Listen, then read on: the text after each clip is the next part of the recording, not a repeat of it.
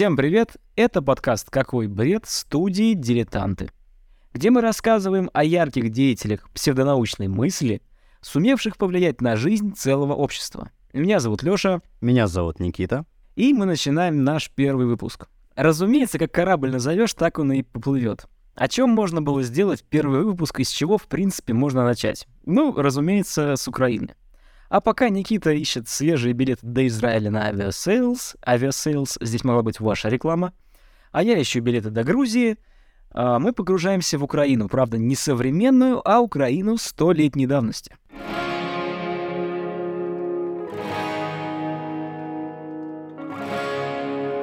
Украина начало 20 века, а вернее перепутье 19 и 20 века, 1898 год. Трофим Денисович Лысенко родился в семье крестьянской, не очень богатой, не очень зажиточной. В семье было несколько детей, и, насколько нам известно, по некоторым источникам, Трофим Денисович научился читать и писать аж в 13 лет. Но опять же, с одной стороны, такие данные имеются, с другой стороны, такие данные имеются в иностранных источниках от историков науки.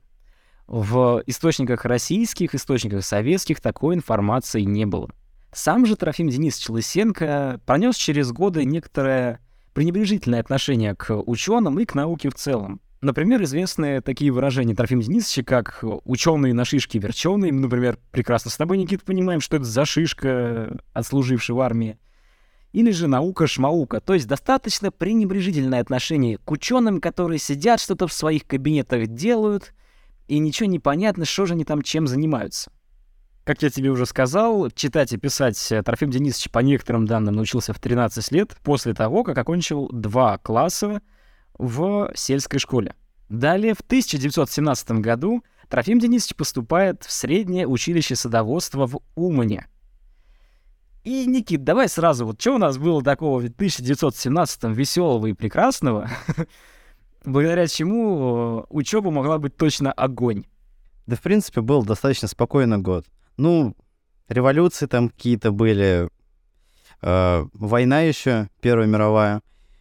В целом, достаточно спокойно, особенно для студента. Да, студенты же никогда не принимали участие ни в каких э, революционных действиях или чем-то подобном, а их протестный потенциал всегда был равен нулю, разумеется. Так вот, э, в 17 году, как ты сам знаешь, была первая февральская революция, дальше октябрьская социалистическая, в Украине это все происходило под соусом борьбы за независимость после отделения от Российской империи. И если ты помнишь э, кинокомедию «Свадьба в Малиновке», которая строится частично сценарно по структуре прихода то белых, то красных к власти в деревушке, здесь вполне возможно было что-то подобное. И доподлинных данных о том, насколько хорошо и насколько качественно обучился некоторым азам садоводства, таких данных особо нету. Лёш, а к кому себе причислял Трофим Денисович? Красным или белым? Ну слушай, насколько я понял, все-таки революцию он более чем принял, он был согласен с ее тезисами, да и сам, будучи человеком из крестьянского сословия, он получил намного больше возможностей, чем э, при Российской империи. Ну то есть он не хотел независимости Украины? Вот на этот счет я тебе ничего не могу сказать. Таких данных я не нашел, да и не особо искал. Насколько я понимаю, если он все-таки революцию принял, значит, все-таки он принял э, сторону красных. С 17 по 21 год э, он проходит обучение в среднем училище садоводства, а в 22 году поступает э, в Киевский сельскохозяйственный институт по специальности агрономия. Вроде бы, в принципе, нормально так ощущается, да, слышится. Ну, на агронома поступил человек. Только одна небольшая ремарка. Он поступил на заочку. И опять же, мы не знаем об уровне знаний, которые Трофим Денисович к этому моменту получил еще в Умане, а потом получал и в Киевском сельскохозяйственном институте. Единственное, что нам известно, что в то же самое время, если он в 22-м поступил э, в Киеве в институт, то уже в 23-м начинает подрабатывать и работает на Белоцерковской опытной станции – и там начинает заниматься научной деятельностью. Это 23 год, через год после того, как он поступает в Киев.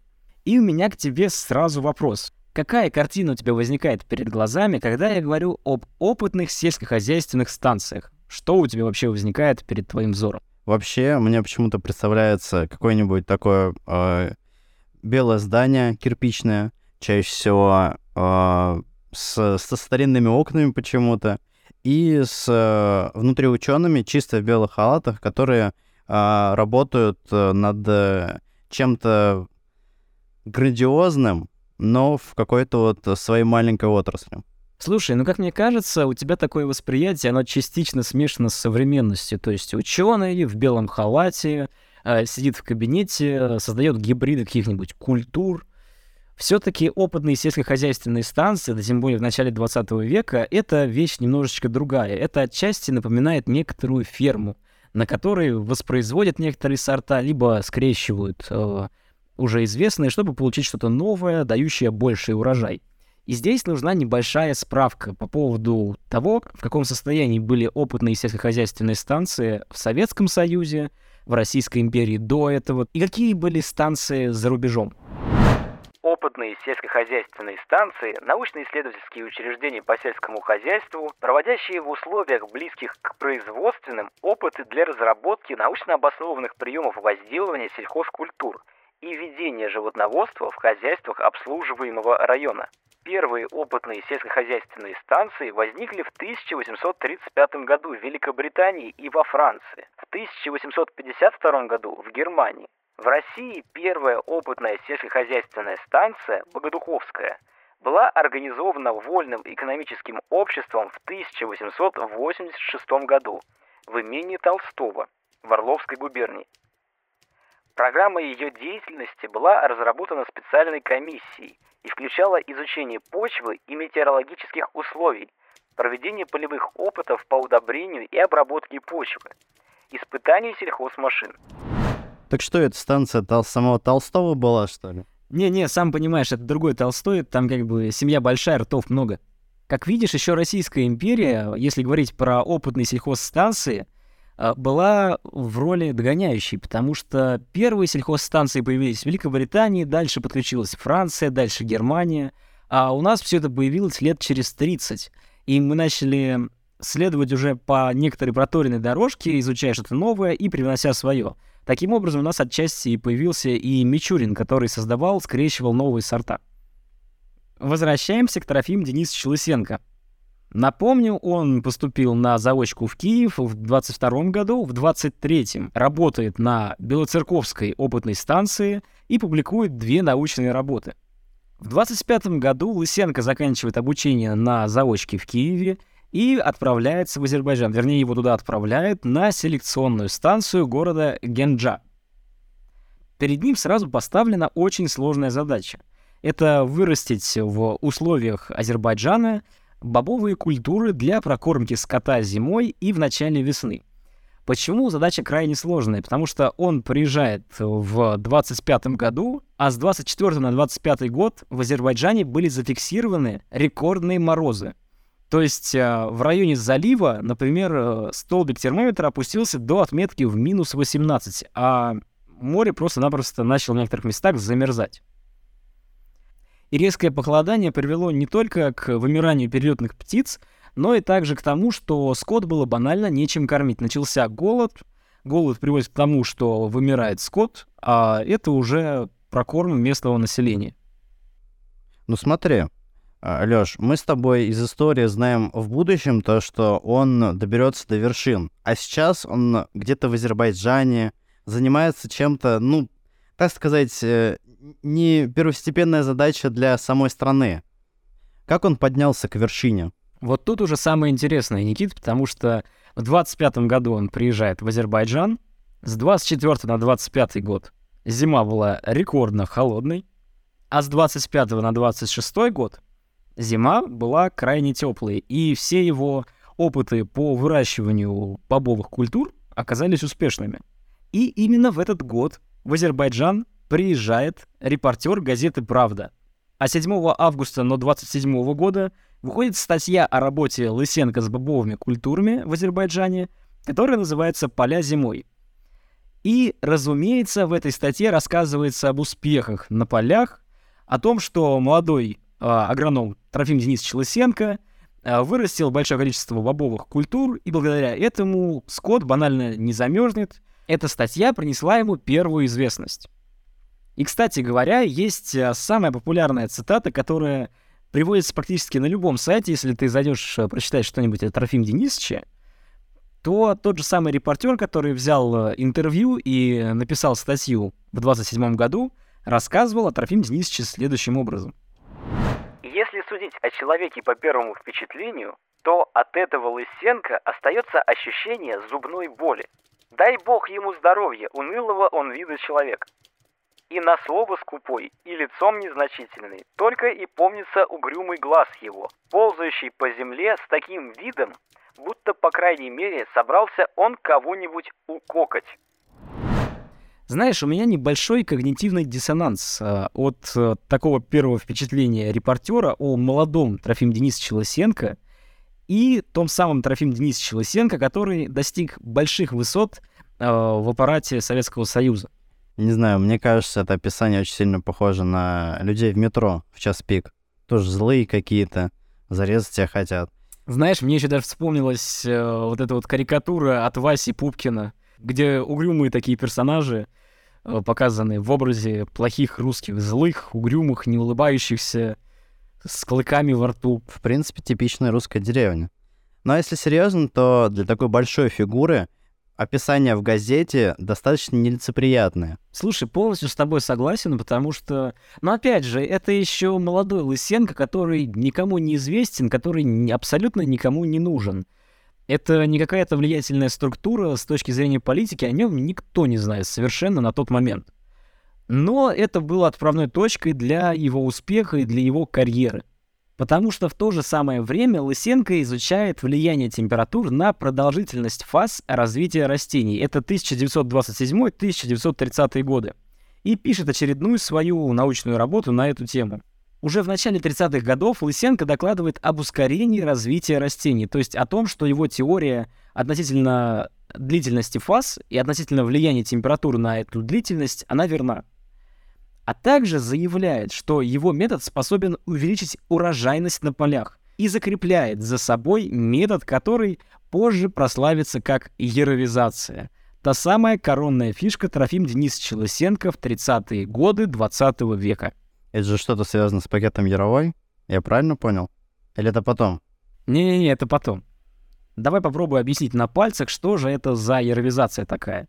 Если говорить совсем просто, например, у нас есть э, сорт пшеницы, которая растет на юге, и сорт пшеницы, которая растет на севере, где-нибудь там в Сибири или перед Уралом. И там, и там у нас есть разные климатические условия. Где-то начинает э, трава зеленеть намного раньше, где-то намного позже, где-то тепло, например, не в июне, июле и августе, а только в августе. И нам нужно откалибровать наши зерна если, например, нам нравится, что есть зерна на юге, которые по вкусовым качествам нас устраивают, а мы хотим то же самое выращивать на севере, нам нужно каким-то образом откалибровать то, как растение привыкло вызревать. То есть, если оно изначально привыкло на юге вызревать э, все лето, прорастать в определенный месяц, то нам нужно это таким образом поменять, чтобы это вызреть успело даже на севере. И яровизация изначально предполагала такой метод воздействия на зерна, чтобы откалибровать их естественный рост. Самое интересное, в то же самое время, когда Лысенко продвигал теорию яровизации, настаивая на увеличении урожайности, эту теорию поддержал академик Вавилов. В будущем это будет противник Трофим Денисовича Лысенко, но в данный момент эту теорию он поддержал как раз по причине калибровки, потому что сам Вавилов хотел использовать данный метод именно для получения семян, если не устойчивых к холодам, то для того, чтобы каким-то образом привести их к единому множителю относительно выращивания культур. То есть, чтобы некоторые культуры можно было выращивать не только вот на юге, но и расширить их ареал обитания. Ну, исходя из того, что ты сказал, в принципе, ничего не может предвещать беды для того, чтобы они поссорились. Я так понимаю, то, что сам Вавилов был заинтересован в яровизации, потому что она ему казалась достаточно действенным методом на тот момент. На тот момент она таковой ему и казалась. Но уже потом, когда он начал применять метод яровизации на практике, пытаясь э, увеличить ареал обитания некоторых э, южных семян на чуть более северные широты, этот метод оказался неудачным Поэтому в будущем Вавилов от данного метода отказался и его критиковал. Но пока мы с тобой говорили о яровизации, в то же самое время, в начале 30-х годов, произошло эпохальное знакомство, которое отчасти предрешило судьбу советской генетики и превратило все-таки угрюмого босоногого профессора во влиятельную фигуру Советского Союза.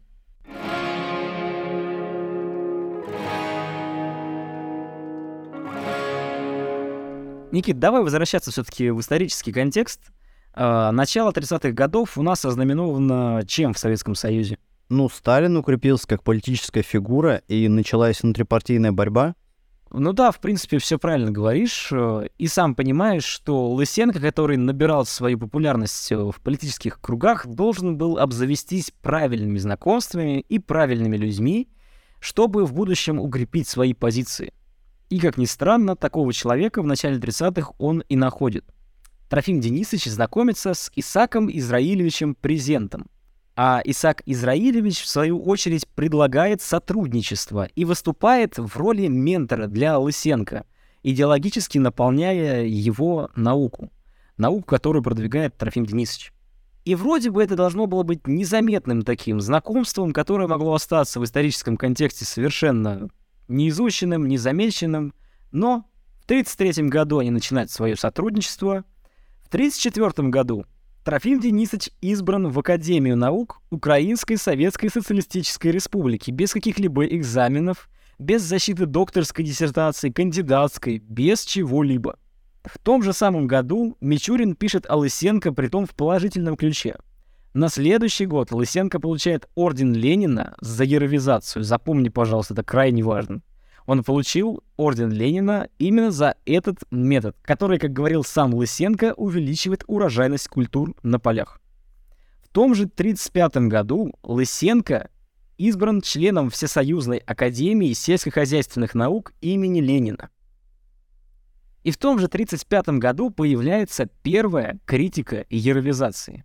Главная причина, по которой критикуют метод Лысенко, это дизайн эксперимента. На самом деле такого определения не существовало на тот момент даже в науке, не то что в сельском хозяйстве там, или в медицине, например, которая сейчас э, вовсю это определение использует. В чем суть этого определения? Дизайн эксперимента — это то, каким образом составляется эксперимент и каким образом его можно либо опровергнуть, либо перепроверить, либо провести при таких же условиях, и оно будет повторяться. Здесь же самая главная ошибка в дизайне эксперимента Лысенко — это метод фиксирования результатов. Если говорить о том, как они фиксировались, они фиксировались только при помощи анкет. Во-первых, ты сам понимаешь, что анкеты какие-либо э, можно легко подтасовать э, в угоду нужным результатам. Это первое. А, во-вторых, без присутствия каких-либо контрольных групп на полях, без чего-либо подобного, понять реальную действенность опытной культуры достаточно сложно. А есть ли какие-нибудь, в принципе, по Союзу доказательства других методов, которые использовались? Или только анкетирование? Могу только тебе привести аналогию с началом 20 века, но не с э, Советским Союзом, не с Российской империей, а с Великобританией. А, мы снимали, если помнишь, в первом фильме у нас был эпизод, посвященный как раз дизайну эксперимента и создателю подобного определения Рональду Фишеру. После того, как закончил обучение, он был практикантом на опытной сельхозстанции и в том числе предложил метод рандомизации квадратов полей. То есть у нас, например, а, есть поле, у него есть разные свойства. То есть, например, а, в начале поля у нас оно более засушливое, потому что туда попадает больше количество солнца, а, поле, которое находится чуть ближе к середине, там есть какие-нибудь подземные воды, из-за которых участок поля насыщен а, водой и насыщен влагой больше, чем его начало. И так далее. То есть для того, чтобы уравнять эти шансы, Фишер предложил разделить поле на маленькие квадраты и засеивать культуры в случайном порядке по жребию, таким образом минимизируя влияние поля на конечный результат. Насколько я понимаю, например, о подобных методах в Советском Союзе не говорил вообще никто. И подобные методы вроде бы у нас не применялись. Но доподлинно я тебе сказать тоже не могу. Если говорить про Трофим Денисовича Лысенко, то фишкой всех его исследований, введений, новаторств является плохой дизайн эксперимента. Практически во всех его экспериментах э, где он выявлял эффективность своих методов, использовалось исключительно анкетирование и больше никаких других методов. А как ты сам думаешь, Лысенко нарочно делал э, подобные исследования именно с помощью анкетирования? Мне кажется же, все-таки в Союзе знали или слышали хотя бы о таких методах, которые были применены в Великобритании? Знаешь, тут сыграло, наверное, несколько факторов.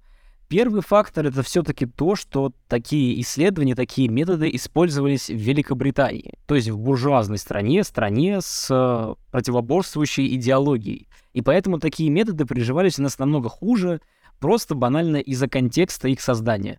Это первое. Второе. Методы, которые исследовались тогда, э, методы, которые переоткрыл Морган, э, законы Менделя, законы наследственности, приняли на свое вооружение люди, которые начали заниматься евгеникой. И главным аргументом в борьбе морганистов, то есть тех, кто придерживался постулатов генетики, ныне уже современной генетики, и мичуринцев, то есть апологетов Лысенко, главный контраргумент как раз сводился к евгенике и к тому, что вы вообще селекцией людей занимаетесь, вы занимаетесь бесчеловечными вещами. И здесь важно понимать и отделять э, тезисы от тех, кто их применяет, все-таки, как мне кажется.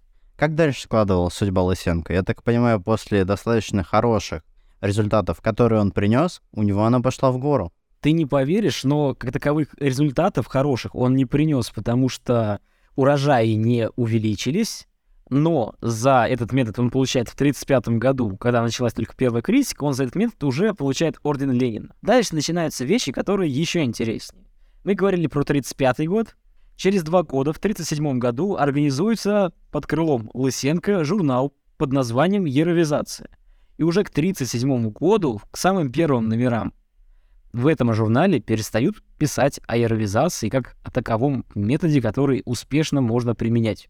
То есть даже сам Лысенко постепенно-постепенно отходит от своих идей в этом плане, но не отказывается и не признает свою неправоту он начинает э, плодить новые теории, которые нужно подтверждать или быстро вводить в сельское хозяйство, иначе нас обгонят, используя тезисы все-таки более политические, чем научные. Так вот, я тебе сказал про журнал «Еровизация». 37 год. Уже во втором номере этого журнала под руководством Лысенко была напечатана речь заведующего сельскохозяйственным отделом ЦК ВКПБ Яковлева – которой критикуется теория генеалогических рядов изменчивости растений и хромосомная теория наследственности. Интересно то, что автором и приверженцем данных теорий был Вавилов, тот самый Вавилов, который поддерживал вначале Лысенко с теорией еровизации, но потом со временем, когда начал применять эту теорию на практике, понял, что она не дает тех результатов, на которые он рассчитывал. И постепенно-постепенно пути Вавилова и Лысенко расходятся – и если Вавилов пытается заниматься наукой, то Лысенко начинает уходить в идеологическую составляющую, а Исаак Израилевич Презент, разумеется, помогает ему с этим нелегким делом. И если в 1935 году Лысенко стал членом Восхнил, то уже через три года из члена Лысенко превращается в президента Всесоюзной Академии сельского хозяйства имени Владимира Ильича Ленина. И примерно с этого времени начинается открытая вражда Вавилова и Лысенко. Разумеется, Лысенко не действует своими руками, он действует через руки своих приспешников, через руки своих соратников. И уже через год после того, как Лысенко стал президентом Восхнил, в 1939 году Исаак Израилевич Презент, хороший знакомый и соратник Лысенко, направил председателю Совнаркома СССР Молотову, тому самому Молотову, докладную записку, в которой, в частности, писал. Хору капиталистических шавок от генетики в последнее время начали подпевать и наши отечественные морганисты. Вавилов в ряде публичных выступлений заявляет, что мы, цитата, «пойдем на костер», изображая дело так, будто бы в нашей стране возрождены времена Галилея. Поведение Вавилова и его группы приобретает в последнее время совершенно нетерпимый характер. Вавилов и вавиловцы окончательно распоясались, и нельзя не сделать вывод, что они постараются использовать Международный генетический конгресс для укрепления своих позиций и положения. В настоящее время подготовка к участию в Конгрессе находится целиком в руках Вавилова, и это далее никоим образом нельзя терпеть. Если судить по той агрессивности, с которой выступает Вавилов и его единомышленники, то не исключена возможность своеобразной политической демонстрации в защиту науки против ее так называемого притеснения в советской стране. Конгресс может стать средством борьбы против поворота нашей советской науки к практике, к нуждам социалистического производства, средством борьбы против передовой науки. Исаак Израилевич Презент. Докладная записка председателю Совета народных комиссаров Вячеславу Молотову о Международном генетическом конгрессе. Государственный архив Российской Федерации. Ну что же, про что ты говорил. Лысенко и его товарищи используют политический вес для того, чтобы затыкать собственных оппонентов. По сути, так оно и происходит, и сам понимаешь, что после подобных докладных э, записок, она была в 1939 году передана Молотову, уже через год, в 1940 году, 6 августа, было вынесено постановление на арест известного генетика.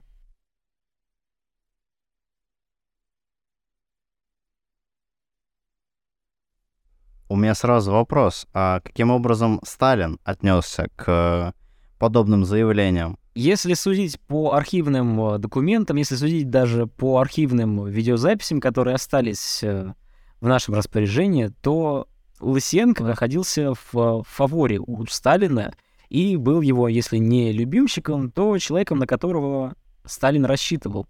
Потому что ты должен понимать, что Лысенко, как таковая фигура, она очень хорошо ложится в теорию ленинизма, когда каждый человек может стать любым другим человеком. И сам Лысенко об этом неоднократно говорил. Он говорил, что он не родился человеком, а он им стал. То есть вот такой вот образ мужика, который смог стать академиком, потому что он постарался, он все время поддерживал и все время в своих работах цитировал Сталина. Говоря о абсолютной правильности его суждений, абсолютной правильности его тезисов, и используя марксистско-ленинистскую идеологию для прикрытия своих слабых сторон в науке. Ну хорошо, а тебе не кажется это странным, Эм, какой образ э, Сталина мы представляем, какие мы его работы читали или какие-нибудь отзывы о нем, и то, что видим э, на примере, который ты привел. Это же две разные совершенно позиции. С одной стороны, с тобой соглашусь. Э, с другой стороны, мне кажется, важно понимать, что любой человек — это все таки человек, который подвержен некоторым когнитивным искажениям в своей голове, Э, исходя из той парадигмы, в которой он убежден. Э, Сталин, как человек э, социалистического мнения, социалистического склада ума, это человек, прежде всего, который был подвержен какой-либо идеологии. И, прочитав большое количество трудов того же Ленина, он видел в Лысенко подтверждение слов Ленина. Он видел того самого человека, который смог, который выбился, и все остальные смогут. Это подтверждение прям теории мы все-таки должны понимать, что Сталин это не тот человек, который никогда в своей жизни не мог ошибаться. И если все его окружение также его убеждало волей или неволей, может быть, не специально, а тоже верило словам Лысенко, верило тем заявлениям, которые делал президент, вполне возможно, он мог э, ненадолго просто поверить или попасть под обаяние такого человека. Но ты же сам ранее говорил, что написал о нем журналист в газете «Правда». Это то есть простой человек, который э, то там, то сям, рукастый, но при этом не настолько прогрессивный. Это же тоже могло бить на восприятие его тем же Сталиным. Согласен с тобой, наверное, здесь нужно все-таки оценить, как Лысенко поработал над своим ораторским мастерством и публичными выступлениями, потому что если мы посмотрим на ту самую статью 27 года, где он впервые вообще упоминается в прессе, там не приведено какого-либо интервью с ним, там просто показывается, что вот есть э, такой народный босоногий профессор, его там так назвали. Никаких слов Лысенко там не приведено. Но если мы посмотрим на публичные выступления Лысенко перед членами партии, которые записаны были на хроникальную пленку, там Лысенко выступает в качестве отличного оратора. Он прокачал свой навык, и стал человеком, который вхож во многие двери, в том числе стал вхож и в двери к Иосифу Виссарионовичу. Ну и ты думаешь, его все-таки прокачанные навыки за такое долгое время э, помогли ему предрасположить к себе Сталина? Тут сыграло все-таки несколько вещей, как мне кажется. Первое — это происхождение Лысенко из крестьянской семьи, то, что я уже сказал. А второе — его теории, которые должны были дать советскому народу то, чего просит высшее руководство. То есть он всегда пытался предвосхитить, либо дать то, что изначально требуется. Просит э, увеличения урожайности, он об этом начинает говорить.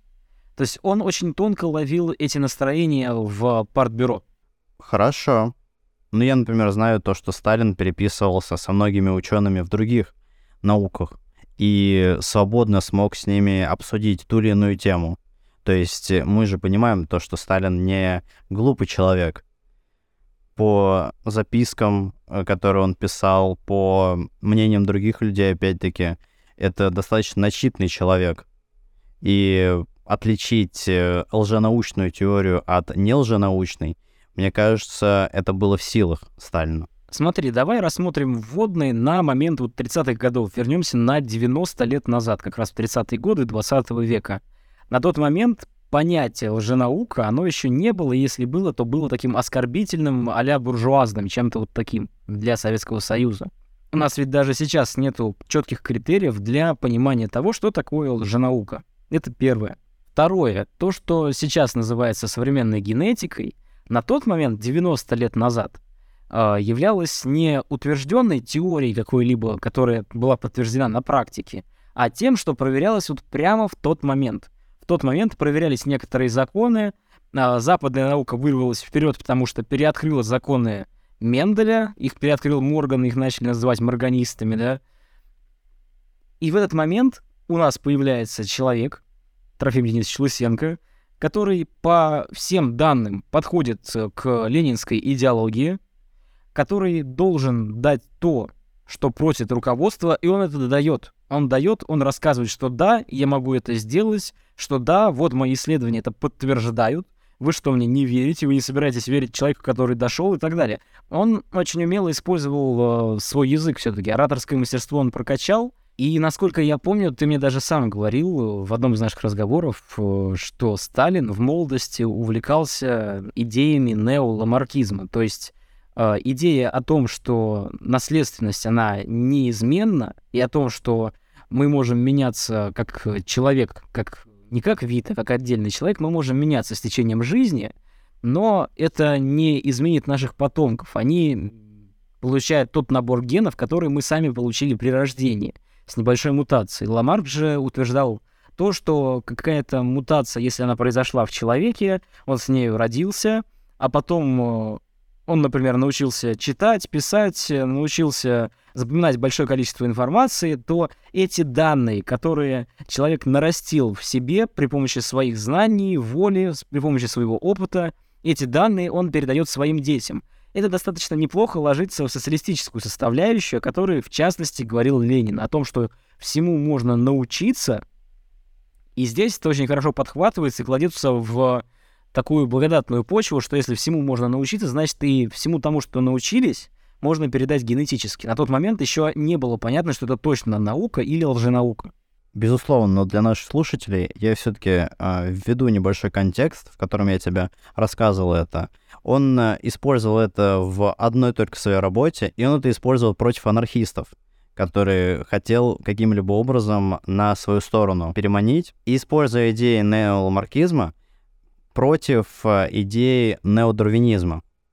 А, ну то есть вот о чем ты говорил, что Сталин был знаком с идеями неоламаркистов, э, читал подобную литературу и подобные тезисы еще в молодости и мог э, с большим принятием отнестись к теории, которую излагал Лысенко, потому что она соотносится как раз с идеями неоламаркистов.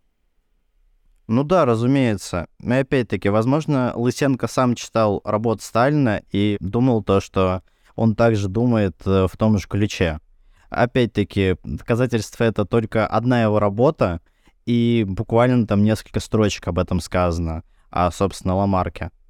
Далее в работах Сталина это не встречалось, и вообще не было понятно, насколько он разделяет эти идеи на 100%. Возможно, они ему были симпатичны, и на это, собственно, Лысенко и играл. Э, Понял тебя, тогда давай возвращаться к нашему повествованию все-таки и к противостоянию Вавилова и Лысенко, которое закончилось э, проигрышем первого. Потому что в сороковом году, через год после докладной записки к Молотову от э, Исаака Израилевича президента, Вавилова арестовывают. Постановление на арест Вавилова 6 августа 1940 года.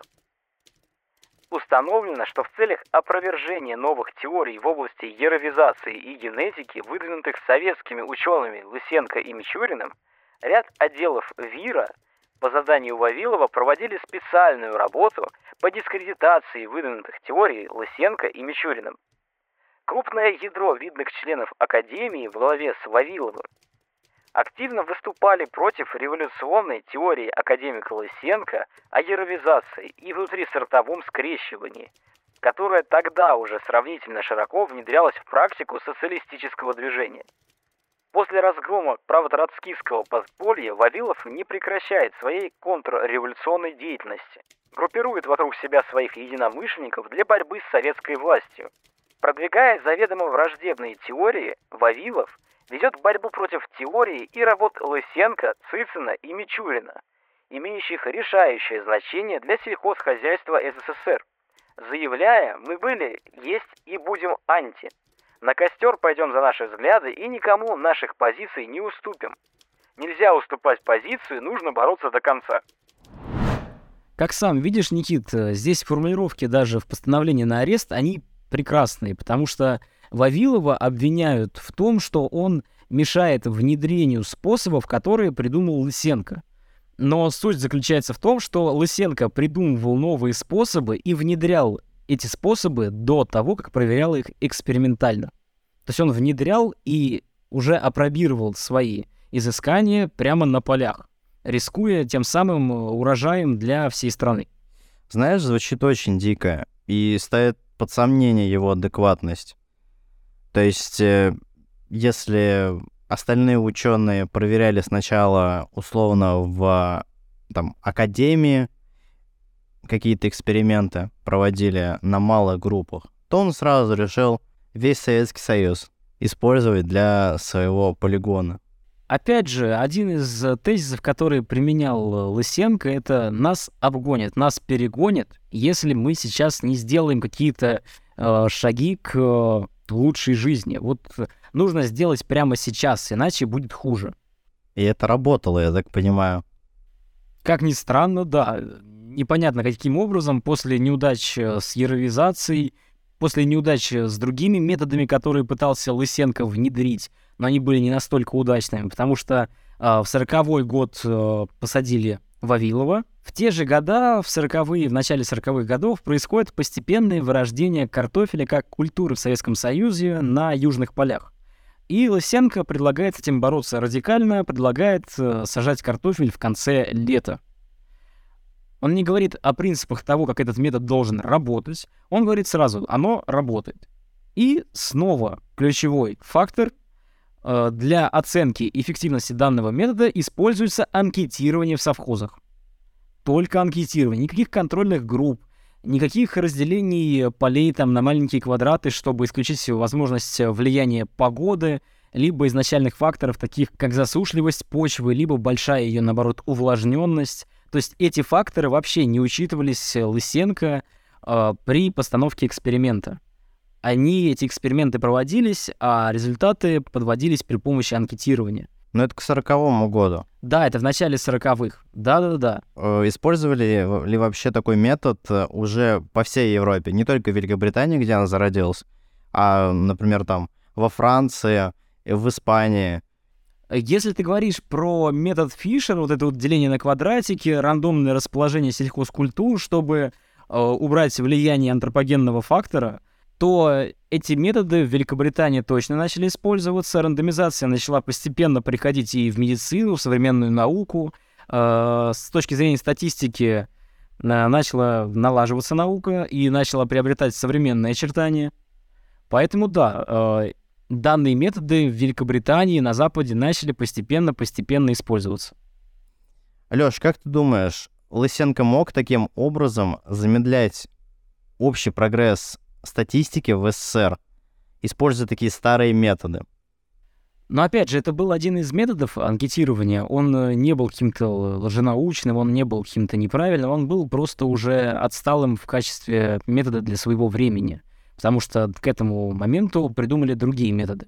Статистика как таковая, как наука в Советском Союзе тоже была. И Лысенко указывали на недостатки его теории и на, на недостатки его экспериментов э, относительно статистики, потому что математики, если к нему приходили, они явно не понимали, что происходит, и понимали, что здесь э, есть некоторые ошибки в подсчетах. Но опять же, поделать с этим они ничего не могли, потому что у Лысенко был огромный аппаратный вес.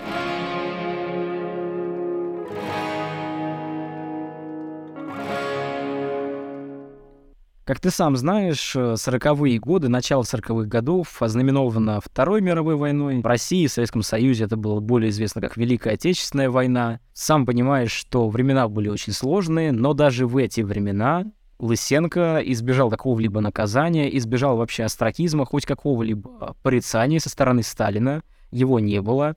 И во время ведений боевых действий на территории Советского Союза Лысенко был отправлен вместе с другими научными сотрудниками в Омск, где и продолжал свои изыскания.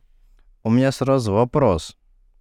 А, так как его деревня была в Украине и достаточно часто переходила из одной страны в другую, и вообще там были э, очень развитые освободительнические настроения, э, были его братья или сестры э, коллаборационистами? Или ничего про это не известно? Слушай, доподлинно я тебе сказать не могу, но вроде бы есть информация, что один из братьев э, Лысенко э, после Второй мировой войны, после окончания Второй мировой, уехал в Америку. То есть, по сути, стал предателем Родины, но даже такой факт э, в карьере Лысенко не сыграл большой роли. Он все равно остался у руля. Интересно, что даже в военные годы Лысенко предлагает новые теории по увеличению урожайности на полях Советского Союза — ты сам понимаешь, что плодородные земли Украины уже оккупированы к этому моменту. Э, плодородные земли Черноземья, центрального региона, там ведутся боевые действия активные, либо же ведутся действия по обороне. И нужно было искать новые пути увеличения урожая. Лысенко предложил следующее. Он предложил на не таких плодородных почвах э, оставлять стерню, то есть 20-30 сантиметров побегов, которые остались после жатвы, поверх нее сеять озимы, поверх нее сеять культуру. Таким образом, он хотел решить сразу две задачи. Первая задача — это уберечь не такую плодородную почву от выветривания, чтобы лишний раз не травмировать ее плугами и прочей агротехникой. А во-вторых, решить проблему холодов э, и удобрений. Удобрения должны были получиться из перегнившей стерни, а от холодов эта стерня как раз и должна была спасти, пока перегнивает и критика данного метода не заставила себя долго ждать. Советский генетик и селекционер Цицин в письме Сталину, лично Сталину, в 1948 году, 2 февраля, а, отметил низкую урожайность на полях, которые производили посев по стерне, дал конкретные данные и доказал то, что данный метод непродуктивен. Однако даже здесь Лысенко удалось избежать наказания, он э, не был лишен каких-либо наград, он не был лишен э, членства в Восхниле, он не был лишен статуса президента этой организации. То есть никаких последствий так и не произошло. Прошла Великая Отечественная война, начались 50-е годы, им предшествовал огромный голод в Советском Союзе, ты сам это прекрасно знаешь. Но в 50-е годы Лысенко предлагает новую теорию, которая для меня даже по названию немножечко дика. Он предлагает теорию превращения видов. Что имеет в виду Лысенко? А, в своей новой статье «Новое в науке о биологическом виде» он пишет, э, будто опыты его сторонников, э, сторонников его теории доказывают на практике, э, что одни виды растений могут постоянно, самопроизвольно превращаться в другие за 2-3 поколения. То есть, условно говоря, из пшеницы за 2-3 поколения может появиться рожь или же зерно какой-либо другой культуры, может быть, например, ячмень. Чисто в колосьях может самозародиться. Обоснований этому опять же не было. Его начали критиковать все больше, больше и больше, и вот апогеем всего этого стал 1955 год. То самое знаменитое письмо 300, которое перевернуло карьеру Трофима Денисовича Лысенко после чего он уже не смог оправиться и вернуться на те самые пьедесталы в своей карьере.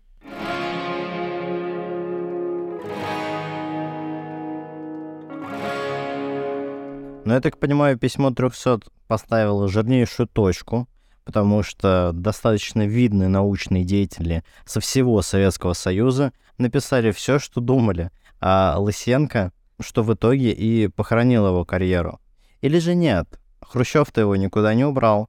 Я с тобой полностью согласен. Для того, чтобы понять, почему же Хрущев его сначала убрал с поста президента Всесоюзной Академии сельского хозяйства имени Ленина, а потом э, через там, 4 года вернул обратно на этот пост, стоит вспомнить, где свою карьеру э, начинал Никита Сергеевич Хрущев. В какой э, республике советской? В украинской. Так, э, примерно оттуда же, откуда у нас родом и сам Трофим Денисович Лысенко. И э, сам понимаешь, что свою политическую карьеру Никита Сергеевич э, Хрущев э, начинал все-таки совместно, и если не рука об руку, то где-то рядом с Трофимом Денисовичем. Скорее всего, так и было. Да и сам Хрущев отнесся к письму 300 э, крайне негативно, считая это вынесением ссоры из избы. Но сделать с этим ничего не мог, поскольку в письме расписались известные физики, математики того времени, а точные науки в Советском Союзе всегда были в почете. И данное письмо с таким огромным количеством подписантов все-таки большой прецедент. Как ты думаешь, почему это же письмо 300 не могли направить Сталину? Ну, Сталину все время поступали какие-либо сообщения о критике Лысенко. Это было постоянно. Критика поступала даже с точки зрения статистики, как науки, от математиков, которые говорили о том, что есть ошибки в подсчетах, есть очевидные просчеты. Мне кажется, просто у Лысенко был большой аппаратный вес, из-за которого и сместить его со всех постов было практически нереально. Да и говорить о том, что карьера Лысенко пошла под откос именно прям после письма 300, резко и бесповоротно, не приходится, потому что аппаратный вес Лысенко все имел такой же, его сняли номинально с должности, на которую снова вернули через 4 года, и с этой должности его сняли окончательно, с должности президента Восхнила уже после отстранения Хрущева от занимаемой должности. Ну, я так понимаю, то, что после этого Лысенко никуда и не пускали. Он где-то там работал, но никакие реальные вещи он не сделал. Да, постепенно Лысенко просто теряет свой аппаратный вес, его назначают на все меньше и меньше должности, ему доверяют все меньше и меньше пространства для эксперимента. А в 1976 году Трофим Денисович скончался, будучи управленцем на небольшой сельскохозяйственной станции в Подмосковье.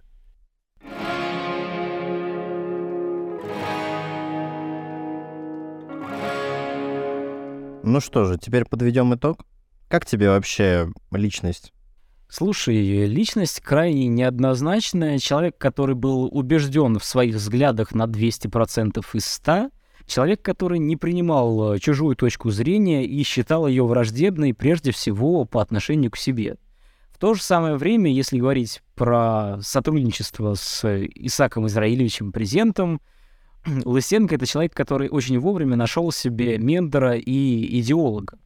Мне кажется, если бы не Исаак Израилевич, все-таки Лысенко бы не дожил даже до начала Великой Отечественной войны. Слишком уж много у него было неудач с яровизацией и прочими техниками, которые он пытался внедрить. Ну смотри, в принципе, я с тобой согласен во многих вещах, а, потому что хоть и человек э, награжденным таким количеством орденов разных, он, он занимал очень высокое положение в Советском Союзе и в достаточно тяжелые времена тоже принимал то или иное участие. Но, несмотря даже на это, то, что он сделал, не было настолько революционным, чтобы вывести ту науку и тех людей, с кем он работал, на реальный уровень. Это, конечно же, печально, то, что человек использует в своей риторике достаточно светлые и правильные идеи, на мой взгляд, но при этом использует политический аппарат в своих целях.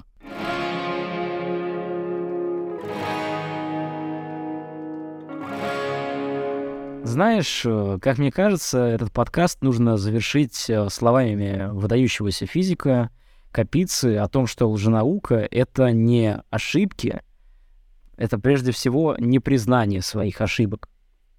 И именно поэтому, наверное, и можно назвать Трофим Денисовича лжеученым, потому что сколько бы он ни предлагал своих теорий, он от них не открещивался и все время говорил, что да, они действуют, они работают, и каждый раз использовал предыдущие наработки, которые у него не работали, для создания новых идей. Ан- анонс к следующему подкасту, потому что он уже в любом случае следующего. О, А, о, давай. Раз уж ты начал с цитаты, мне тоже хочется вставить свою а, цитату Эдисона. Он говорил так. «Я не потерпел неудачу. Я только что нашел 10 способов, которые не сработают». На этом выпуск подкаста подошел к концу. Слушайте нас на Яндекс Музыке, в ВК, Ютубе, Google Подкаст, Apple Подкаст, Soundstream и CastBox. Ставьте лайки и подписывайтесь на наш Boosty. Там мы публикуем бонусный выпуск подкаста. Всем удачи! Всем пока.